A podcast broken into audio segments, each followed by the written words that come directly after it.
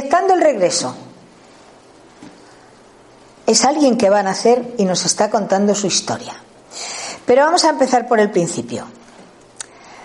Eh, es un tema que a las mujeres les va a gustar mucho, porque, y sobre todo a las que van a ser mamás o, o quieren ser mamás. Y los hombres de estas cosas no entendéis mucho, pero la sensibilidad que hay en ello os va a encantar. Porque a este hombre de la conferencia le impresionó. Bueno, nos dice este señor, estamos pasando por una situación muy, muy complicada. Mi esposa contrajo la rubeola y estaba embarazada. Y el médico nos dijo que debería, que el feto iba a ser afectado y por lo tanto tendría que abortar. Lo mejor que podíamos hacer era abortar, no quedaba más remedio que hacerlo. No nos hacía gracia porque estábamos muy ilusionados con el bebé, estábamos muy ilusionados, pero claro, si lo dije el médico, pues habrá que hacerle caso. Y entonces este papá dice, yo estaba un día sentado en mi casa eh, porque había decidido ya, habíamos decidido el aborto. Y estaba un día sentado en casa en el sofá cuando de pronto oí una voz muy dulce de un niño que me dijo, papá, por favor, déjame vivir. Si usted no interrumpe mi vida, seré una niña y naceré el 25 de junio, exactamente a la misma hora en que usted nació. Y si eso ocurre, me gustaría llamarme Juana. ¿Os imagináis que esto, un papá que está sentado leyendo el periódico, oiga esto cuando ha decidido que su mujer aborte? Pues el hombre se quedó impresionadísimo. Pues datos como este nos vienen a confirmar la existencia de la vida antes del nacimiento del cuerpo físico y nos muestran el fenómeno mediúnico, lo importante que es la reencarnación. Porque con la reencarnación aprendemos, nos perfeccionamos, el espíritu avanza y todos nos sentimos mucho mejor. No todo el mundo cree en la reencarnación, es un error, porque quieras o no quieras, creas o no creas, la reencarnación existe y nos sirve para eso, para progresar. Ahora os voy a hacer, eh, os voy a recordar una cuestión. La pregunta 175 del libro El Consolador Prometido de Jesús nos dice, ¿la institución de la familia es organizada en el plano espiritual antes de proyectarse en la tierra?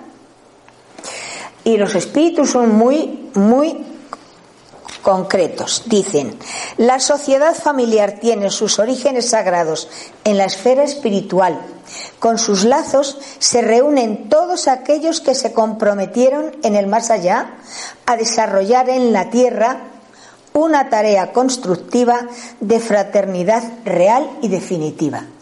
Sí, porque cuando nacemos nos han reunido para saber con quién vamos a nacer, qué debemos hacer, aunque luego llegamos aquí y todo lo olvidemos. Pero hay algo muy importante que mm, habitualmente las personas no saben. Y es que cuando un espíritu va a nacer, a esos papás, antes de que ese espíritu sea engendrado, esos papás son llevados al mundo espiritual y se les presenta ese espíritu mira, este espíritu nacerá a vuestro lado porque tenéis que ayudarle o él os va a ayudar a vosotros porque tenéis deudas del pasado o porque por la razón que sea. Eso nos lo explican allí. La cuestión está que luego llegamos aquí todo lo olvidamos, pero eso es otra cuestión. En principio allí vamos. Y todo esto nos lo cuentan en el libro Misioneros de la Luz, en el capítulo 14 y 15. Bueno, cuando un espíritu ha de nacer, los hermanos mayores lo preparan todo para que ese momento sea el más adecuado, el más perfecto, el mejor. Envuelven con vibraciones de amor, de paz a esa pareja. Es decir, en este libro que os digo, Misioneros de la Luz, no es que estén los espíritus. Ah, mira, nos vamos a ir a, realizar, a practicar el acto sexual hoy, pues y van a estar allí los espíritus mirando. No, no es así. Lo que ocurre es que en un matrimonio se puede realizar el acto, bah, cuantas veces sean necesarias. Pero hay una que es especial, que es la que los espíritus deciden hoy. Esta señora se va a quedar embarazada. Pero antes de que ellos decidan, vámonos a practicar esto, ellos ya han entrado en la casa, ya la han limpiado de miasmas, han echado fuera todo aquel espíritu negativo que hubiese y lo han dejado todo maravillosamente limpio y con unas vibraciones espléndidas para que llegado el momento, esa pareja puede estar hablando, puede estar haciendo lo que quiera. Y en un momento dado deciden pasar a la cama o donde quieran realizar el acto sexual. Y lo practican y lo hacen. Y ahí es donde los espíritus trabajan para que ese momento sea un momento cumbre, un momento maravilloso. Ellos se quedan solos, pero los espíritus se van. O sea que no penséis que están allí mirando a ver cómo lo hacéis, qué hacéis, no. Ellos lo han preparado todo, pero después se marchan. Ese momento es sublime, es inolvidable, es maravilloso en los hogares sustentados por el amor. Estamos hablando siempre de parejas que se aman. No estamos hablando de violaciones, que eso es otra cuestión. No estamos hablando de aquí te pillo, aquí te mato. No. Estamos hablando de parejas que se quieren, parejas que se aman. Todos sabemos que la fecundación del óvulo materno, que tiene un tamaño microscópico, solamente se verifica algunas horas después de la unión genésica. Ahora os voy a contar y ya veréis cómo todo esto sí, un doctor, una enfermera lo sabe, pero a, nivel calle no se sabe mucho. El elemento masculino debe hacer un extenso viaje antes de, de, alcanzar su objetivo. Es más, hay de 200 a 300 millones de espermatozoides. Pero solamente uno, a lo sumo dos, llegarán a ese óvulo. Y ahora aquí nos explica André Luis por qué él estuvo allí con un hermano superior cuando esta pareja terminó de realizar este acto maravilloso. Porque queramos o no, es un, es un acto maravilloso cuando se hace con amor. Cuando se hace por hacer es algo más. Es como beber agua, nada. Pero cuando se hace por amor es algo precioso. Y André Luis nos dice, Después de acompañar profundamente absorto a la marcha de los minúsculos competidores, identifiqué al más apto, fijando en él su potencial magnético.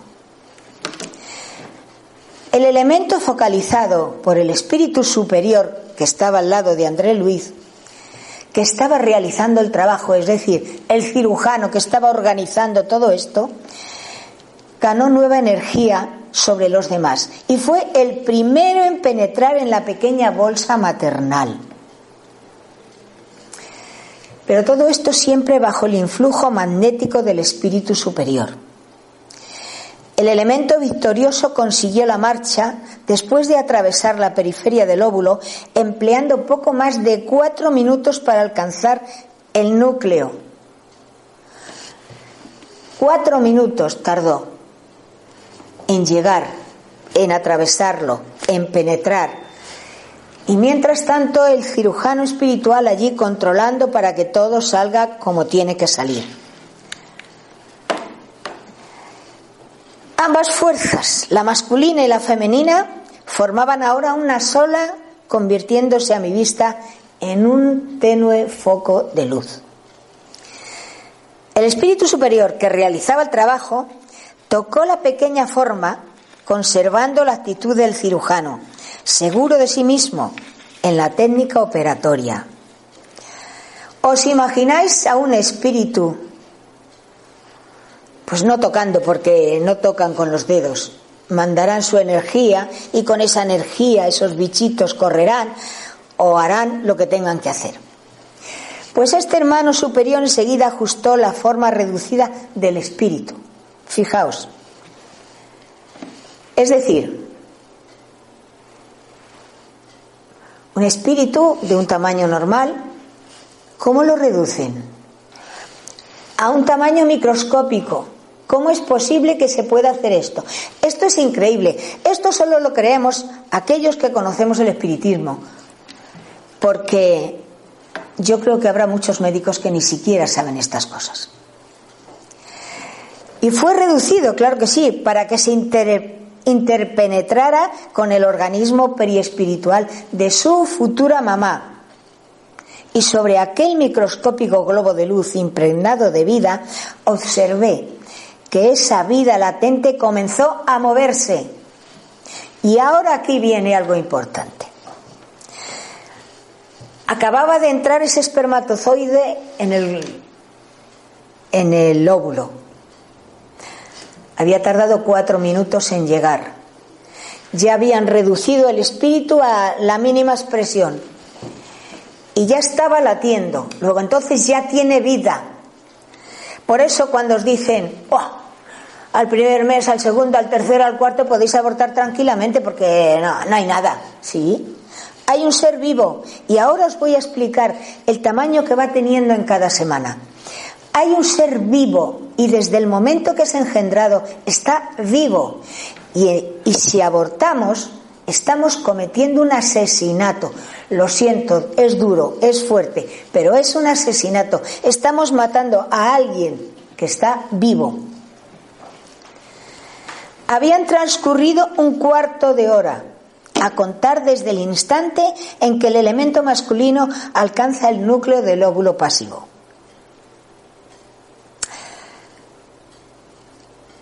Un cuarto de hora nada más. Y ya estaba naciendo, ya habían reducido al espíritu y ya estaba moviéndose.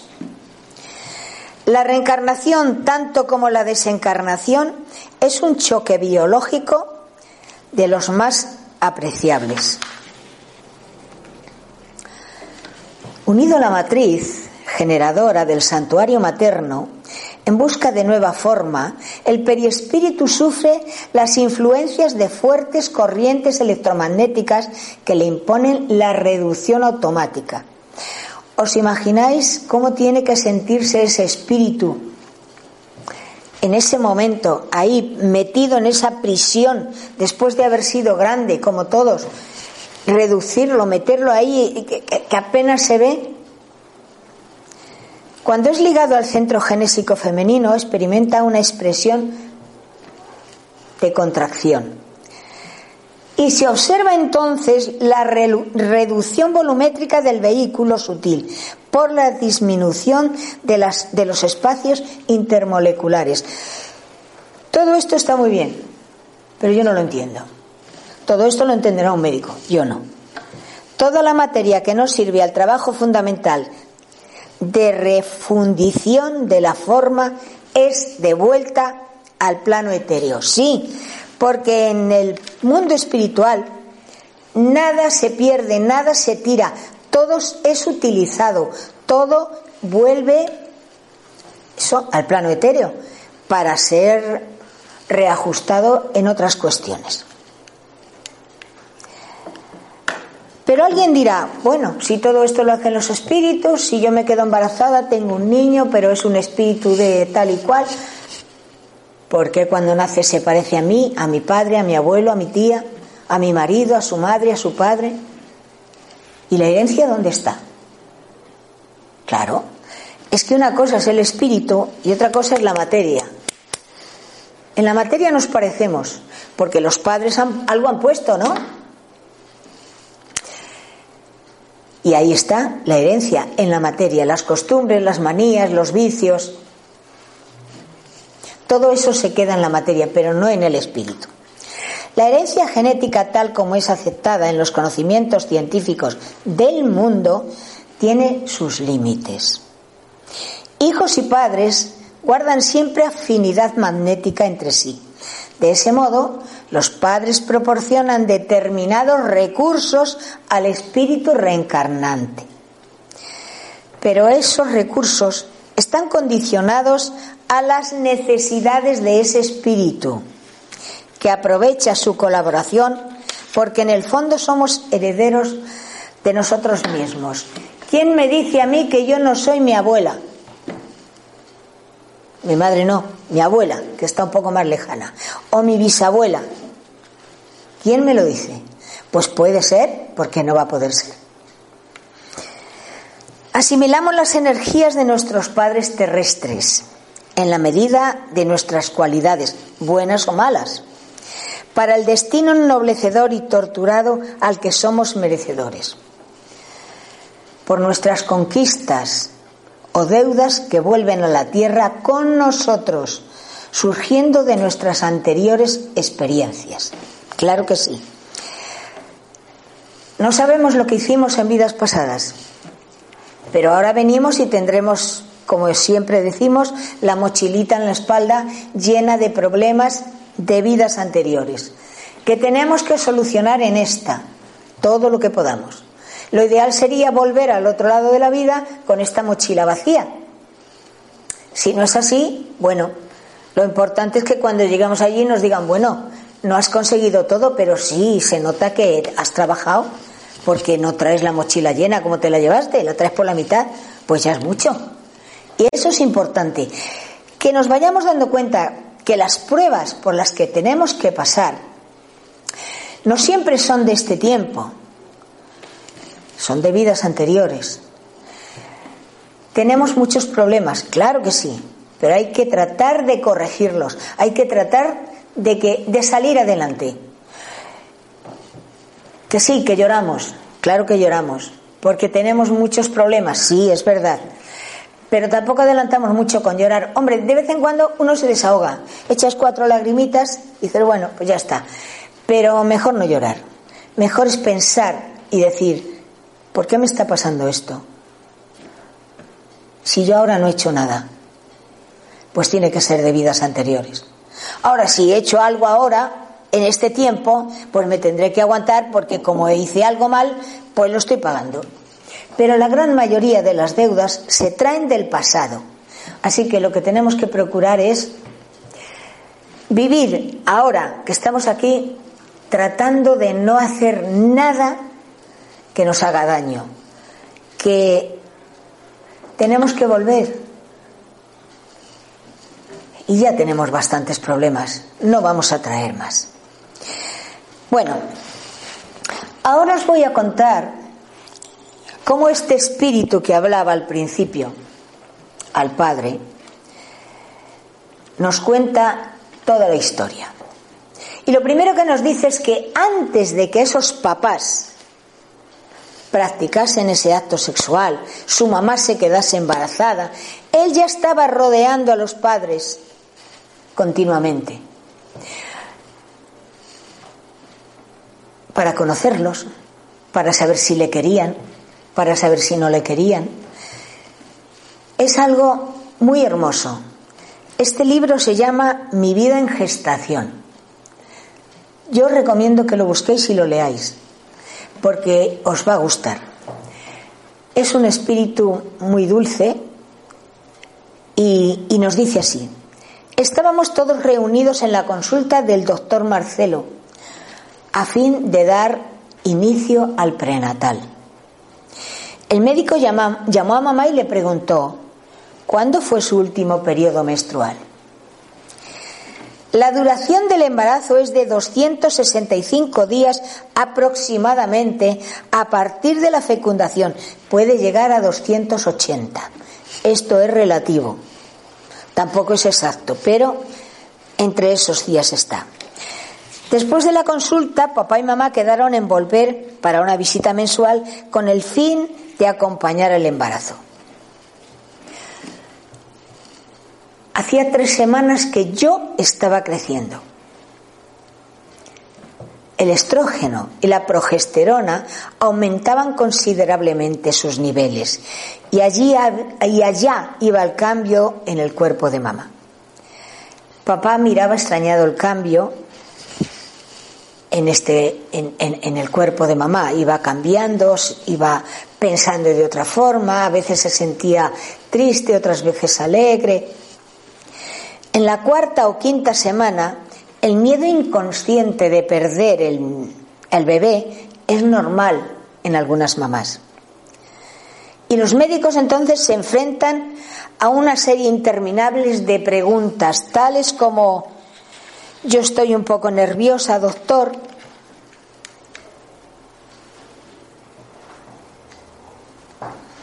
Yo estoy un poco nerviosa, doctor. Con mi marido tengo profundo sentimiento de culpa. ¿No será miedo prematuro? No, yo no puedo dejar de fumar. Por favor, no me pida usted eso. Doctor, yo no puedo dejar de acompañar a mi marido en las fiestas. Tengo que beber un poquito. Y además el abuelo me mata si el domingo yo no brindo con el auténtico vino del puerto en su aniversario. Son 80 años. El doctor Marcelo es riguroso en sus recomendaciones. No fumar o reducir al máximo el consumo de cigarrillos. No beber o evitar al máximo el uso de bebidas alcohólicas. No tomar medicamentos sin consultar primero con él. No realizar tareas pesadas o agresivas. En fin, vivir saludablemente y con tranquilidad. Vemos a muchas mujeres embarazadas y lo, y lo tomamos como una rutina. Oh, esto es normal. Bueno, no es tan normal. Hay que tener mucho cuidado. Hay que ir despacito por la vida porque un embarazo es muy serio, es mucho más de lo que aparenta.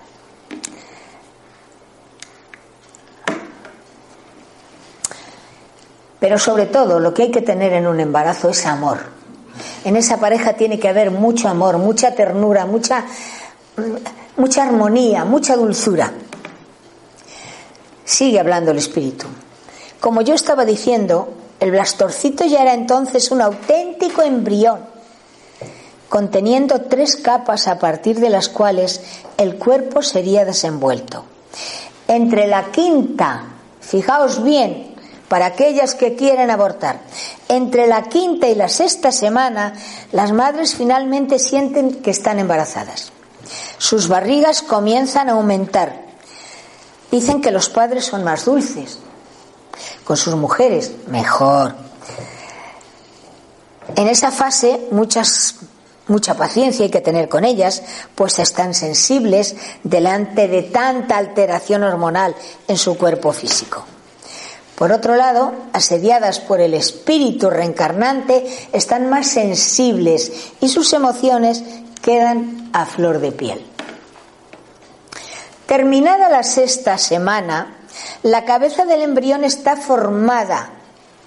Pienso que ya podría pensar, ¿verdad? El corazón latía fuerte y las piernecitas estaban en formación. Pronto los golpes llegarán. A mí me gustaba de ejercitar en el útero de mamá. Al alcanzar la semana 24, alguna vez que otra yo daba baza a mi instinto deportivo y allí, y allí iban los puntapiés. Era un gol detrás de otro para papá. Papá vibraba de emoción. Iba a ser futbolista su hijo. Pues sentía la jugada en sus manos. Mamá a veces era sorprendida por esas actividades y pasaba la mano por la barriguita pidiendo tranquilidad al bebé. A veces yo atendía y otras veces no. Continuaba con mis patadas, al punto de perturbar un poco el sueño de mamá. Normal. Volviendo a la base de la sexta semana, para la octava,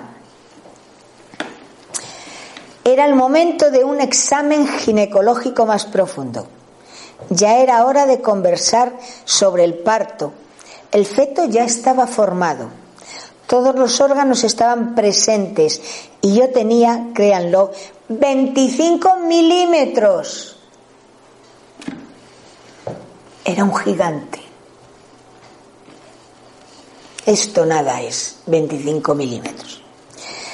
La semana 10 fue un marco importante. Los senos estaban bien grandes ya, los órganos internos de la gestante trabajaban en esa época con mayor vigor, ella ya se cansaba con facilidad y no le gustaba subir escaleras.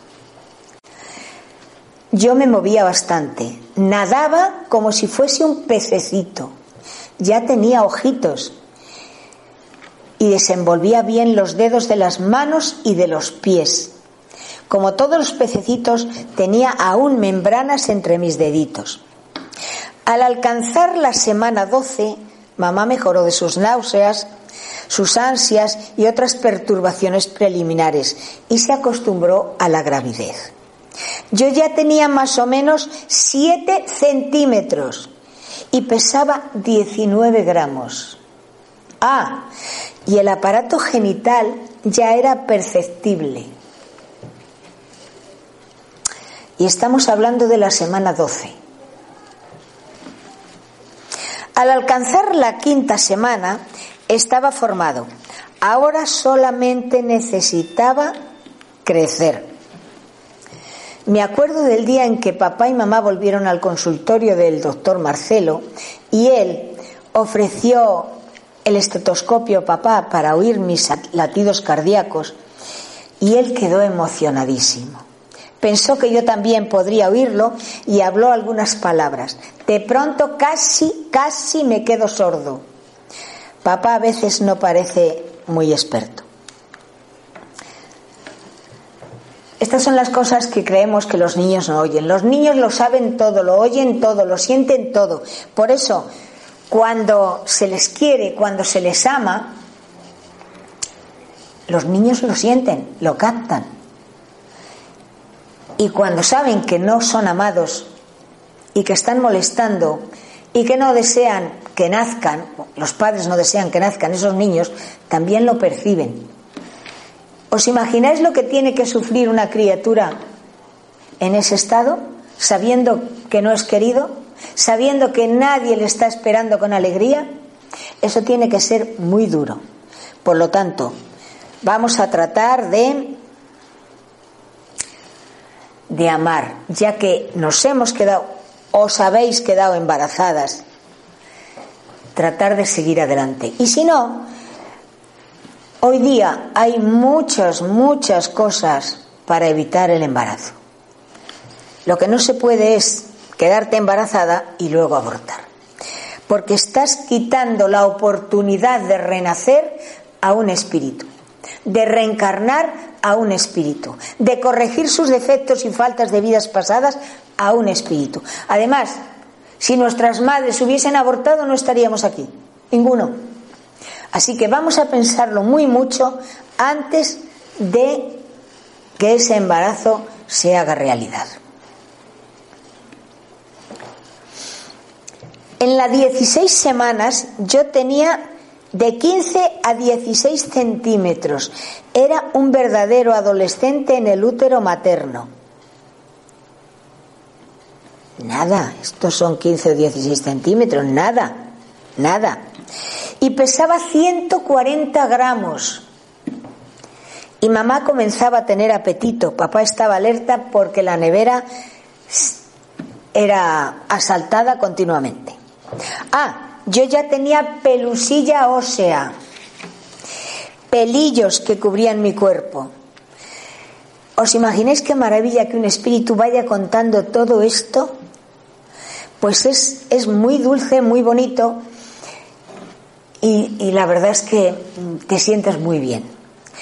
En la época de las 18 a las 19 semanas, mamá conseguía sentir mi presencia, pues ya tenía piernas y brazos bien formados y comenzaba a dar zambullidas y giros de 365 grados en mi casita. Cuando alcancé la semana 20, tenía de 24 a 26 centímetros y un peso bien mayor. Los dientecitos y los cabellos llegaban. En las 25 semanas yo me chupaba el dedo, sollozaba y hacía algunos juegos por cuenta propia. Después de esta fase, muchos padres se preocupan con el surgimiento de las crueles estrías. Mirándose en el espejo diariamente, pueden percibir las alteraciones del cuerpo, pero esto es normal. Hoy día hay muchas cremas y muchas cosas para que esto no, no, no pase. ¿Os estáis dando cuenta cómo el Espíritu va contando todo lo que hacen los padres? Todo lo que piensan. Nada es más bello que la propia maternidad, y es verdad. Estar embarazada, sí, es incómodo porque lo pasas mal. Hay quien lo pasa muy mal, se pasa los nueve meses o en la cama o devolviendo y tal, pero habitualmente son los primeros y después ya nada. Pero es una maravilla. Con las modificaciones físicas que la madre iba a enfrentarse, claro. Mi cuerpo estaba ya muy grande. Estaba más grande el cuerpo que la cabeza y ya tenía cerca de 38 centímetros cuando alcancé la semana 29. Tres semanas después presentaba la cabeza hacia abajo y podría sobrevivir con muchas posibilidades si naciese. Pero tenía que contener la ansiedad y aguantar un poquito más porque debía ganar peso, era fundamental. Al caminar para la 35 y la 36 semanas mis ojos eran azules. Ah, y ya tenía uñas. Ahora era solo esperar con ansiedad y con emoción. Estaba llegando a la semana 40 y yo tenía de 40 a 50, de 50 a 52 centímetros y 3 o 4 kilos de peso ya era un gigante. Claro que un niño con cuatro kilos cuesta que nazca, ¿eh? Mejor que sea un poco más pequeño. Por otro lado, por fuerza de las circunstancias, ya no conseguía moverme dentro de mamá y le di a ella un poquito de paz. Nada más me restaba a no ser aguardar el momento seguro para dar la señal de ir a la maternidad trayendo alegría, euforia para toda la familia. Y esta es mi historia de bebé a lo largo de la gestación. ¿No os parece increíble? Pues a mí me parece maravilloso porque es importante que nazcan niños. Ya sé que ahora hay mucha moda de decir que tenemos derecho a, al aborto y tal y cual, si yo con todo eso no me meto. Pero que sepáis que desde el instante que, está, que se está abortando se está cometiendo un asesinato. El niño, ya lo veis que desde el instante a los pocos minutos ya está ahí en el óvulo y ya está moviéndose. Es importante que tengamos en la mente la idea de que traer un hijo al mundo es algo maravilloso es algo importante. Y si no queréis tener hijos, no los tengáis, pero no abortéis.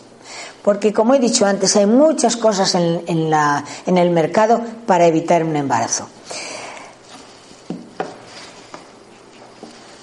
Este niño mm, nos ha contado lo más esencial, pero en el libro nos cuenta que, como os decía al principio, antes de que la mamá quedase embarazada, ya estaba envolviéndoles. Y cuenta cómo iban a comprarle la cunita, la ropita. Ay, me han comprado un jersey, me han comprado esto, me han comprado aquello. Y el niño estaba emocionado. ¿Por qué? Porque veía a esos padres emocionados comprándole su ropita, su cunita, sus todo. Y le parecía algo maravilloso. Y es algo maravilloso. Tenemos que acostumbrarnos a que la vida es mucho más que comer, dormir y ir a trabajar todos los días. Tenemos que dar oportunidad de que los espíritus reencarnen. Sí, ya sé que habrá quien diga, es que yo no puedo eh, quedarme embarazada por la razón que sea. Bueno, todo tiene un sentido y todo tiene una razón. En vidas pasadas, cuando lleguemos, lleguéis al otro lado, todo nos lo van a explicar. ¿Por qué no he tenido hijos? ¿Por qué sí he tenido hijos? ¿Por qué he tenido dos? ¿Por qué he tenido ocho? Todo nos lo van a, nos lo van a explicar muy bien. Pero que lo que debemos tener en la mente es que tenemos que procurar que nazcan niños, porque estamos dando la oportunidad de que corrijan todo el mal que hicieron en vidas pasadas, de la misma forma que nosotros lo estamos corrigiendo ahora. Ahora estamos corrigiendo todo lo que hicimos mal antes. Que sí, que la vida es dura, que tenemos muchos problemas, que hay mucho sufrimiento, sí, de acuerdo, pero era peor antes. Nada del tiempos pasados fueron mejores, no, ni mucho menos. Ahora seguimos adelante como como podemos. Y ayer igual. Por lo tanto, lo que debemos procurar es mantenernos siempre con la cabeza erguida y si os habéis quedado embarazadas, seguir adelante con vuestro embarazo, dando mucho amor a esa criatura para que nazca feliz, porque ya sufrirá cuando nazca porque todos hemos sufrido, todos seguimos sufriendo y todos pasaremos muchas cosas.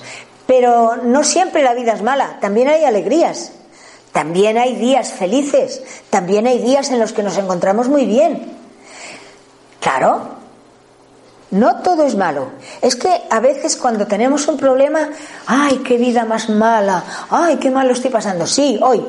Pero mañana voy a reír, me voy a ir al cine, me voy a ir a tomar un café, me voy a... Yo qué sé lo que queráis.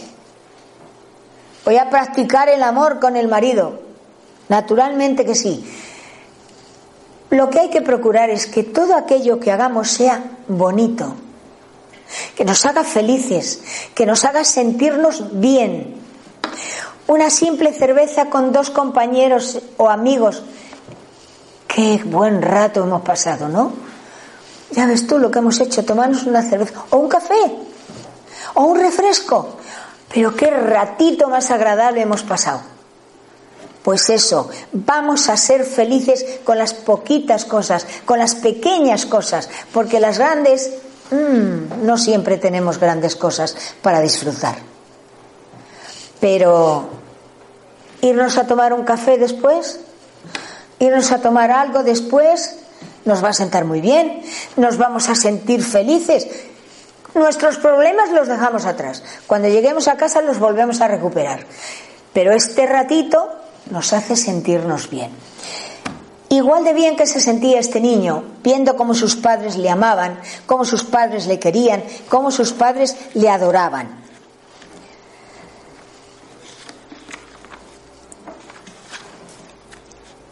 Imaginaos cuando dice que tenía milímetros. Y ya pensaba, y ya razonaba, claro, porque el espíritu, aunque lo han reducido, piensa, tiene todo su potencial ahí dentro, en el óvulo de la madre. Ya sé que habrá muchas personas que no crean lo que estoy diciendo. No importa que lo creáis o no. Sois libres de pensar como más os guste. Pero lo creamos o no, es la realidad. Nos lo cuentan los espíritus. Y si ellos lo cuentan es porque es así. Yo no soy médico, yo no sé si todo esto, estos centímetros, esto, este peso es normal. El espíritu dice que él pesaba esto, pues muy bien, yo me lo creo. Pero a lo que voy es que a mí lo que más me gusta de todo esto es la emoción con lo que lo cuenta la alegría que tiene cuando lees el libro, cómo va contando las experiencias con la mamá y el papá, cómo se sienten alegres todos los tres, porque además no os voy a contar el final, el final del libro es un poquito, pero unió a un matrimonio que andaba un poquito, mm, mm. porque claro, cuando eres joven te vas de cenas, te vas de copas, te vas con los amigos y un hijo, un hijo ata mucho. Pero este niño unió a ese matrimonio. Le unió de tal forma que fueron felices totalmente. Por eso, como los hijos atan mucho, Antes de quedarse embarazadas hay que pensarlo para no cometer el error de abortar. Pero también os digo una cosa, los hijos duelen mucho, claro que sí, porque todo lo que les pasa a los hijos, uff, cómo duele. Pero también dan muchas alegrías, dan mucha felicidad, dan mucho entusiasmo. Miras a los ojos a tus hijos y te sientes plena, te sientes feliz. Y la prueba la tenéis. En estas personas que dicen, es que es mi hijo, me haga lo que me haga, es que es mi hijo.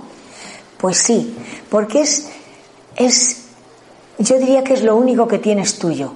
Mira, a los padres te han dicho, este es tu padre y esta es tu madre. Ah, muy bien. Estos son tus hermanos. Ah, muy bien. Pero al hijo no me han dicho, este es mi hijo. Ese ha nacido porque yo lo he sentido, yo lo he tenido nueve meses aquí. Es algo nuestro, por lo tanto, como es tan bonito, como es tan hermoso, yo solo os diría que si podéis, si queréis, quedaros embarazadas. Pero no lo hagáis mm, por tener un hijo simplemente, sino porque os salga de aquí, del corazón, porque es lo más hermoso que os va a pasar en la vida. El amor es muy lindo, es muy bonito, sí, pero tener un hijo es lo más sublime que existe. Así que espero que todas seáis muy felices, que os guste quedaros embarazadas y hay que seguir adelante y que la vida continúa. Muchas gracias a todas y que seamos muy felices.